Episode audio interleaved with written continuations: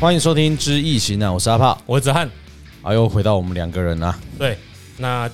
今天这一集呢，嗯，啊，我最近有拿到一本书哈，很薄。那这本书呢是书名叫做《神话与意义》，嗯，那作者呢是叫做 Cloud Levi Strauss 啊，翻译叫做李维史陀。嗯，那这本书是杨德瑞翻译的，其实这不是一本书啦，本它是什么？它原本应该是一个类似学术研讨会的一个对话集，那可能是因为这个对话集对于他的书来说，相对是比较简单易懂的，嗯嗯，变成说是认识这个李维史陀的一本呃不错的好的入门。嗯，如果你有兴趣的话，就可以更深入的去呃研究他的著作。那他现在已经过世了，他从一九零八年的十一月二十八啊到二零零九的十月三十号，干嘛我八卦回呢？我加我加顾加呢？固呢，他是法国当代的著名人类学家，嗯结构主义的开派宗师。他生于比利时的布鲁塞尔，早年在巴黎的索邦大学攻读哲学、法律，然后呢，后来在攻读人类学。然后他曾经到巴西的圣保罗大学任教。嗯嗯，那因为主要他是在从事南美洲亚马逊地区的田野研究，那原住民啊，就原名或是一些神话嘛，因为他后来都研究人类学嘛，哦，所以对研究人类学到最后，他当然是脱离不了神话，嗯神话是人类学的一部分嘛，对，啊，就去做填调了。所以它有很多一些神话的一些研究，对，然后他研究呢就有发表了什么亲属关系的基本结构嗯和忧郁的热带啊这一类的书。那二战期间呢，他就到纽约社会研究所，然后再去受到那个语言学语言学家这个大家也不认识的影响。总而言之呢，就利用了这个语言学的方法，嗯，再去研究民族的亲属制度与文化。用语言学去，对他，简单来说，他的研究对象是人类学。嗯，那当你的对象是人类的时候呢，你就可以用各种的方法来研究。你所以给我发现，像它是用语言去研究人类的这个结这个生存的结构吗？还是 说，啊，应该说人类学的研究就是包罗万象，嗯，因为扯到人类，你要的对啊，就是很广泛，我也很难去去从哪个地方切。呃，你这个疑问一样可以拿来问顾问啊。看你易经每次都说各位人类东西都可以什么都可以研究啊，什么东西都大无其外，细细无细无其其内嗯内啊，什么都包罗万象啊，到底有什么范围界限边界在哪？就他也没说不就出来就没有啊，毫无边界，因为只要扯上什么都可以讲啊。嗯，所以说人类学的研究对象就是你只要跟人类扯上关系，你都可以拿来做研究啊对啊，什么方法都可以啊。那比如说好了，企业经营是不是对象是人类？对，对象应该是企业嘛，那企业大部分都是要有员工的嘛，没错，员工是人类嘛，嗯，主管也是人类嘛，所以你研究企业的时候，你用什么样的方法都可以啊。所以研究研究人类学，其实有研究到企业管理学，maybe 可以这样解释你，可以用研人类学的研究方法去研究企业，企业管理学，只是我们通常会有一个是通用的方法，比如说问卷调查、统计学、嗯，这一些应该是量化的科学，那已经变成一个哦，大家好像一进去就会认定研究方法就应该学那种东西，但对其实你可以套用很多不同的研究方法来去研究这个对象。研究方法本身应该只是一个工具，而不是一定要用这个工具才能进行研究。嗯，所以，当我们进行易经风水研究的时候，我们也可以用不同的方法来研究。就像那我们拿股市也算这种研究，对，那为什么统计学会这么多人就觉得应该用统计学？因为它其实是最省时省力的，虽然它看起来好像很难，那只是因为它语言你它可以就可以量化，是不是？对，然后它的过程其实最简单的，嗯，你找你只要找出自变数、应那应变数，然后中间找出关系，然后数据跑出来证实它有相关，你就有一篇一篇了，很快。可是如果你用这种人类学的方式啊，像他出版了刚刚那两本啊，什么亲属关系的基本结构和忧郁的热带，嗯嗯，他可能要在那边待几十年啊，一直不断的跟当地人互动啊，对，那想办法去找出他们有一些哪一些架构关系啊，这些架构关系可能在数据上是很难显现出来的啊，没错。要通过很深的直化过程才能去想办法得出结果啊。直化这两个字，其实到现在我已经很少再碰到这两个字了。哎、它就是相对于量化而言，量化就是你能量化够我可以理解，就是把它变成数，把嗯你看得到的东西数字化。对那直化，量化就是你一定要超过一定的量才能量化。对，那我如果我要研究，哎、没办法量化的东西呢？例如我现在想不到有一些东西是无法累积数据的啊、法雷有一些东西是有特殊性的。特殊性，比如说，我要讨论哦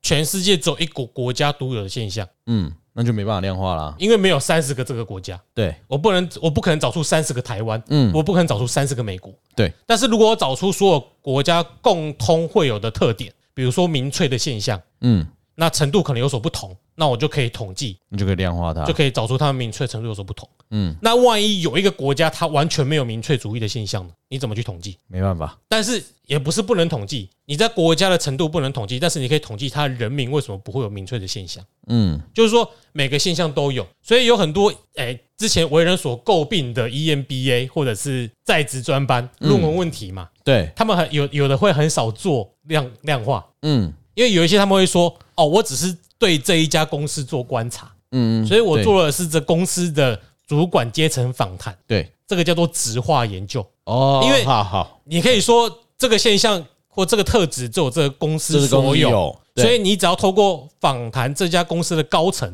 去嗯做出结论就好了。那直花这个字真的是可以，诶，如大果无其外，细无其内，宰立贡呢，对，可嘿啊以，量化东西一定可以直化啦，嗯，因为你只要找出它有别人没有的特质就好了，那可以直化不一定可以量化。不一定。 OK，好，应该说也不是不行，但是你可能要找到符合大数法则的样本。嗯哎，好，OK，那总而言之呢，它就是用结构语言学的方法去研究原始哦，就是原住民的亲属制度和文化。嗯，呃，所谓的原始可能是还没有经过工业革命转换之后的社会制度，好可能还需要在原本那个自然环境中游耕啊、采猎。的生活的哎模式黑暗时代黑暗时代哦哎，OK，还还还没进文明的时候，哎，毕竟他研究亚马还是逊要河派嘛人去采果实、对。伐木，那后来一九零年呢，他到大发巴黎大学的高等研究院嗯啊，担任社会人类研究室的指导教授。然后后来担呃受聘是法兰西学院，就是类似台湾的中央研究院。对，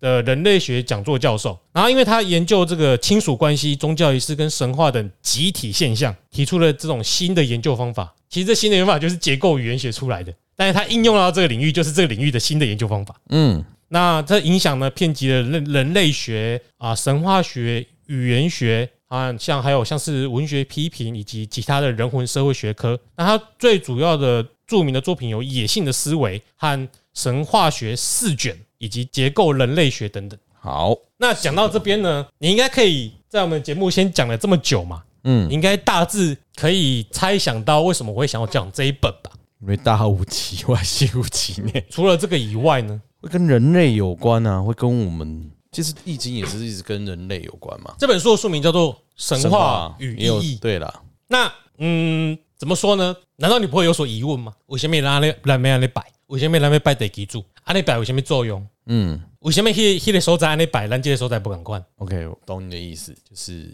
神话与意义，义。以前都常都是，我们现在可能都是按那摆，算神话也习惯了，但确实不会去讨论它的意义啊。对啊，嗯这种意义的问题呢，实际上因为我也在呃自己的生活中自己有疑问嘛，嗯还有一个就是别人会有疑问嘛，嗯，拜了没用，干嘛拜？去拜那不都是迷信吗？诶，其实反而我在工作以前比较有这个疑问，嗯，工作后我就不知道是没时间想还是应该是没时间。也没懒得去想。以前以前念书的时候，会觉得会去想啊，拜了又没有什么用。但你现在是主持人啊，万一有人想要跟你说呢？你介绍我要记得要拜拜，嗯，那有人万一挑战你呢？我就帮你搬出来啦，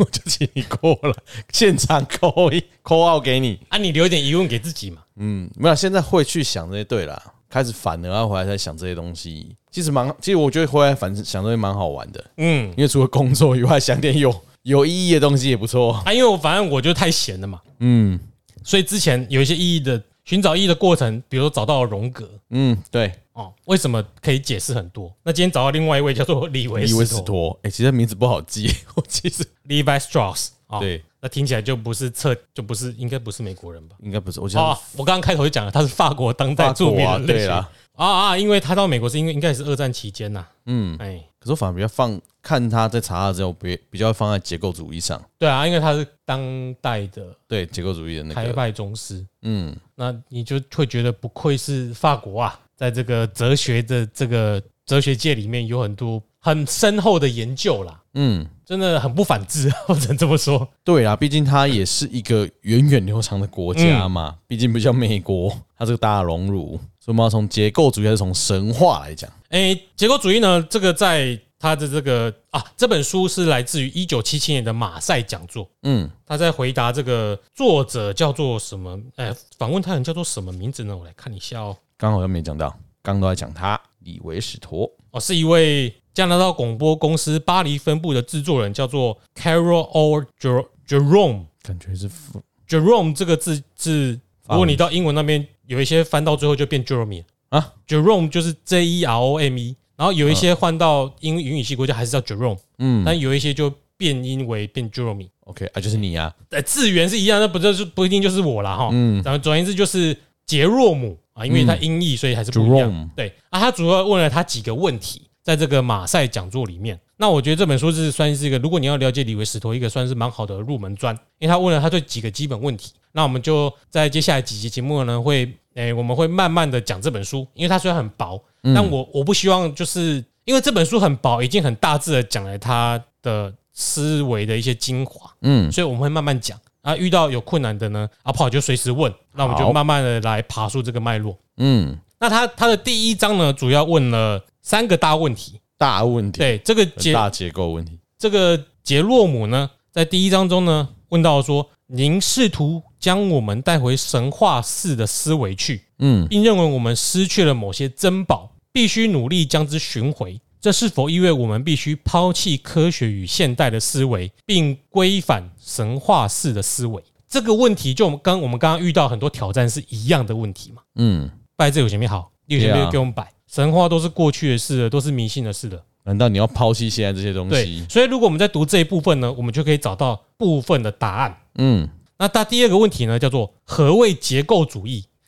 您是如何创造出结构性的思维是有其可能性的这种观念呢？就是在解答什么是结构结构主义。主义，对，所以如果你要问呢，到后面呢、就给你一些解答。好，这个是那第一章我的要问的，最后一个部分的问题呢，是否一定要掌握秩序与规则才能够掌握意义？在混沌之中，是否能把握意义？您说有秩序优于无秩序，究竟是什么意思？嗯，这个问题呢，秩序与规则与混沌，有秩序优于无意义，嗯，这种哲学性的思辨这，边，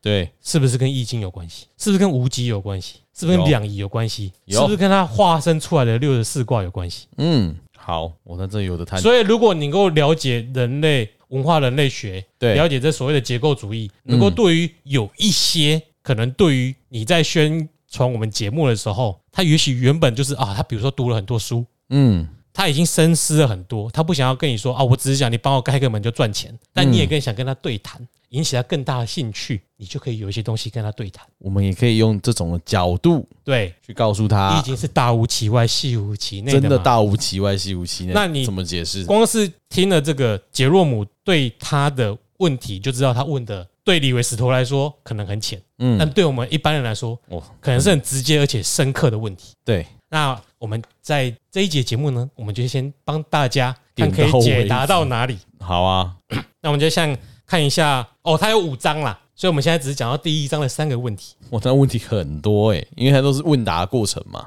对，但我们只讲答，因为我们先先把问题讲出来了。对，好，那对于刚刚第一个问题呢，我们刚刚已经编号了嘛，嗯，所以我们现在讲第一个答案，你就回去找第一个问题在哪，再听一次。啊，好，我知道的问题已经有点难懂了，回答可能会更难懂嗯，啊，因为回答可能更不懂，所以呢，他是回答什么呢？是不是要？所以你就要帮忙问了。嗯你不懂的可能就是大家不懂的地方。，对，哎现在就是要抛，是不是要抛弃这些科学，回到神话嘛？神话的那些对思维，那我以前表达过这些宗教科学总是会殊途同归的嗯意思嘛，你应该也听过不少的解释。对，这些想法呢，这本书就提供一个很好的案例，嗯，我觉得啦。好，带这个案例一下，啊，我只是怕我的解答大家还是听不懂。嗯，那我先用他的解答，那我们如果好有不懂再来讨论。 那李李维斯托怎么说呢？他说：“且让我用一个个人的告白来开场，变个声音代表我是李维斯。呃，有一份杂志，每个月我都从头到尾一字不漏的虔诚拜读。虽然我没办法完全看懂，但这本杂志就是《Scientific American》，到现在为止当然是很有名的学术期刊。我极端迫切的使自己尽可能知道现代科学领域之中所发生的一切事物以及它新的发展，所以对于科学，我的立场绝对不是否定的。其次，我认为我们的确失去了某些东西，而且应该尽力尝试，以其能够。将这些东西寻回。由于置身于当下这种世界，我们不得不生活于其间的这个世界，再加上那种我们不得不追随的科学思考方式，我不敢肯定我们是否能够分毫无损的，好像从不曾失去的找回这些已经失去的东西。但是我们还是可以尽量的去了解它们的存在以及重要性。第三，我的感觉是，现代科学丝毫没有趋于远离这些已经失去的东西，相反的，将这些东西重新整合到科学解释范畴之中的尝试却越来越多。在科学与我们姑且强名为神话思维，虽然严格来说这样的词汇并不恰当，但是为了方便起见，就暂时这样说。那在科学以及神话思维这两种思维途径之间，真正的鸿沟与分判产生于十七到十八世纪。在那个时候，培根和笛卡尔、牛顿等大家辈出的时代里，科学有必要运用与抱持神话思维及玄命思想的老一辈相抗衡的态势，来奠定自身的地位。当时的人认为，唯有摒弃感官的世界，就是我们可以看见、闻到、尝到，并且感知到的世界，科学才能存在。因为感性的世界是一个虚幻的世界，而真实的世界则是一个具有数学性质的世界。这样的世界仅能运用知性来把握，它与感官提供的位证丝毫不能相容。这样的发展可能是必要的一步，因为经验显示，经由这一场分离，也可以说是决裂，科学思想才得以自我确立。他现在讲的是那个时候的态度，嗯，这种绝对态度，这种二分法，一定要区分理性跟感性。对，所以科学跟神话在当代那个年代里面是无法并存的。当然，对对啊，在那个时候，他现在就是在解释那个时候。那嗯，继续喽。如今我的印象是，当代科学正趋向于跨越这条鸿沟，越来越多的感官资料被视为一种有意义、具有一定真实性，并且可以解释的东西，且逐步整合到科学的哎科学解释的范围之中。以气味的世界为例，我们习惯认为这是个完全主观的、自外于科学世界的领域。然而，时至今日，化学家能够告诉我们每一种气味、每一种口味都具有一定的化学成分，并且告诉我们为什么某些气味和口味在我们的主观上的感觉具有相当的共通性，而其他的一些气味和口味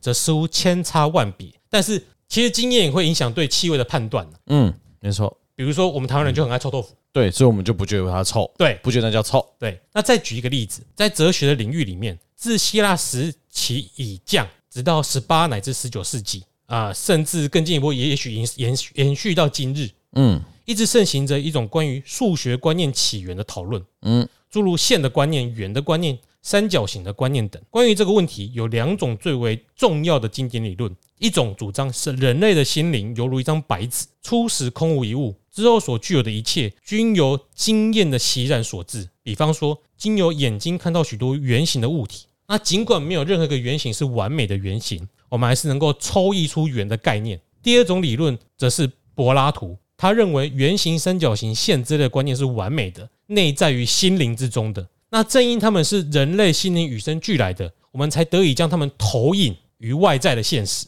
尽管现实世界从未提供一个我们完美的圆或完美的三角形，一个完美是世界上本来就有，我们看到，所以我们说它是完美；嗯，一个完美是我们内心我投们射内出来，心对，如今，当代关于视觉的生理神神经生理学研究人员教导我们，视网膜的神经细胞以及视网膜之后的其他组织已经特化发展，某些细胞仅对于直线方向的形象敏感，一些专门于垂直方向，一些是水平方向，还有一些是专门负责斜向。然后另外有一些专门感知背景和中心物的关系等等，还有许多许多的神经是特化发展的。那我已经大幅的简化了，因为要用英文来解释，对于我这个法国人而言实在太难了。嗯，那所以经验与心灵相对立的这个整个问题，似乎在神经系统的结构上找到了解答。它并不在心灵的结构上，也不在经验之中，而是在心灵与经验之间的神经系统是怎么建立的。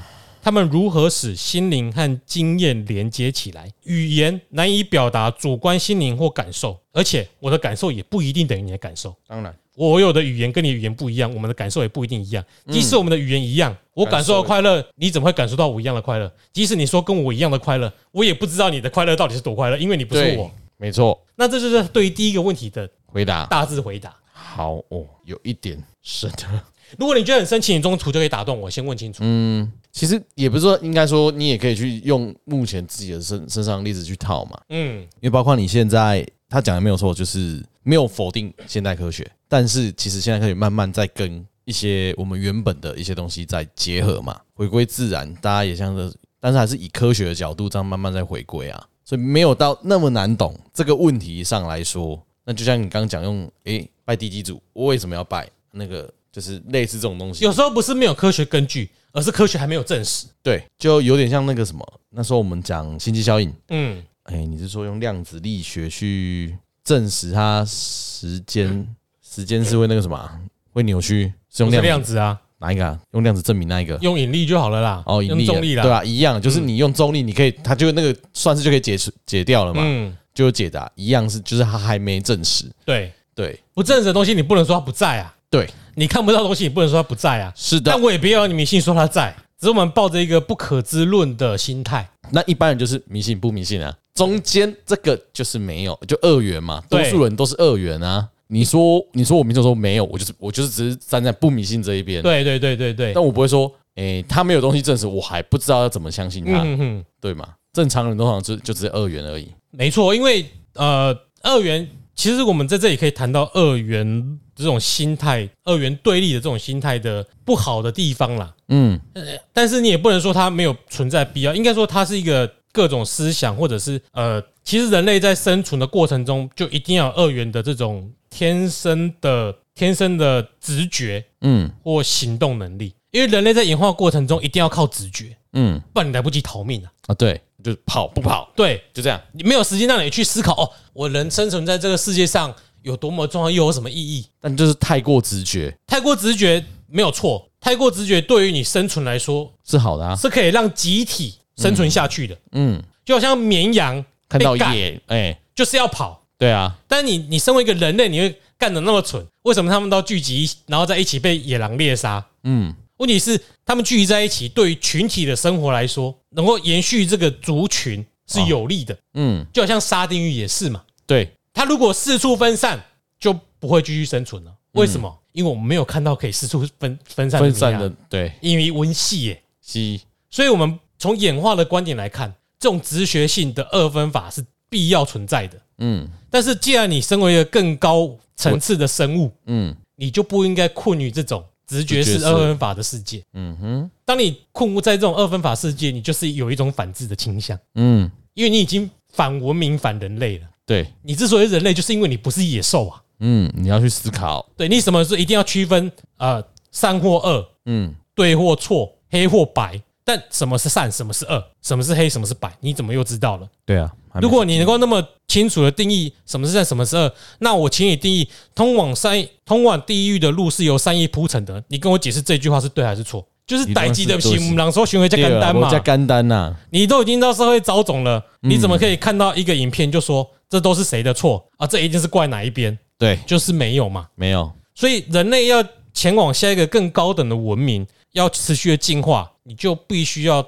跳出这种二元式的思维。嗯因为当你困在二元思维，你就会重蹈过去的覆辙。我们今天不讲政治，我们讲几百年前的故事。审判女巫是不是由善恶二元法区分出来的？是啊，你是女的，你就一定要怎样？嗯如果你有执事，你就是女巫，对，就是这种思维方式下的结果啊。就是被一堆女巫被猎杀，对啊，那还有很多嘛，嗯，很多宗教法庭有这样子嘛。嗯那其实不是宗教法庭，也有很多其他的东西这样都这样很子嘛多啦，很很多民间举不宗完教嘛都这样子，对，举不完，你也可以看出来，这本书其实才我们才回答第一个问题，就已经可以讲出这么多东西了。嗯哎、为什么那本呃另外一档节目提到的这个反制思维不会是在讲法国？法国难道就没有人反制吗？我相信也是一定嗯也有，是有嘛。对，法国也有歧视黑人的嘛，也有歧视黄种人的嘛。嗯，那为什么他的文化倾向不会被说是反制？因为程度层次比较低啦层次，没、嗯比较少啦，对只，是美国特别明显啦，嗯，台湾一定也有啦，我们都深深感受到嘛。对，那法国也是会有选出一些极右派政治人物啊，很正常啊，，一定也有嘛。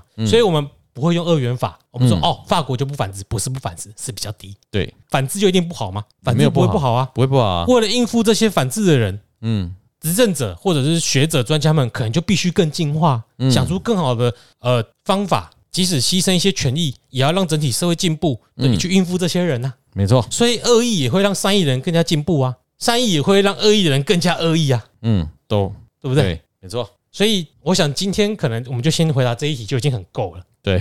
我们就先从这个二元法嗯来做个结束、好，啊。二元法也是太极生两仪，对，它就是二元，对二元。可是顾应该有强调过，阳中有阴，阴中有阳，然后呢，《易经》所谓的太极，嗯并不是要对立，嗯，而是要中庸类似中是呃，平衡嘛，，对，不是要要，而是要平衡。嗯他，没有要讲冲突，对，他是要对话。嗯我们要了解是认知到这种二元是必定存在的。嗯我们要做的事是正正正向啊视它的存在，嗯而不是去排斥它存在，而不是去选边站。嗯，我们要认知到黑社会也是有好人，黑对，社会有存在的必要。是，然后呢，警察一定有坏人，嗯但是警察也有存在的必要。对，各个各种各样的社会现象，包含自然现象都是。如果杀人就一定是恶的话，嗯那所有的猫科动物都应该绝种喽。嗯哼，对，因为他都在杀，它是食肉动物啊，对，那万一你你把猫科动物都杀光了，都让吃草的在这路在这世界上生活，那植物不就绝种了吗？嗯，啊，最后导致的灭亡是什么？人类还是命，整个生态链全垮了，对没有生物可以存活了，嗯，没错。那这就达不到太极所要求的平衡了。它就不是对，对了，就不是对话。而太极的这个图，它也不是冲突对立啊，它中间是个倒 S 啊，对是个大 S，它要你阳中有阴，阴中有阳啊，嗯要协调，对要和平，要正视他们的存在。所以这本神话与意义的开头是不是跟易经有关系呢？是的，我是不是在胡扯呢？我们可以继续讨论就知道了啊啊。请他起码给我听目前听起来是蛮有诚意的嘛，对对啦，不对？是没到胡扯的地步啦。本来就不是胡扯啦，好啦，我们会继续再讨论这本书。嗯嗯，好，那我也会尽量去理解，去帮听众问一些问题，让子安来解释一下这些观念。嗯。那、下次你中间如果有问题就可以直接打断一下。好好哎，OK，啊，你应该没有听不懂了吧？刚刚第一题这样是没有听不懂啊，只是要想一下，啊、还是要过脑子想一下啦。好，好的，那我们今天就先到这里啦。好是的，祝大家新年快乐，新年快乐，拜拜。赶上去，拜拜。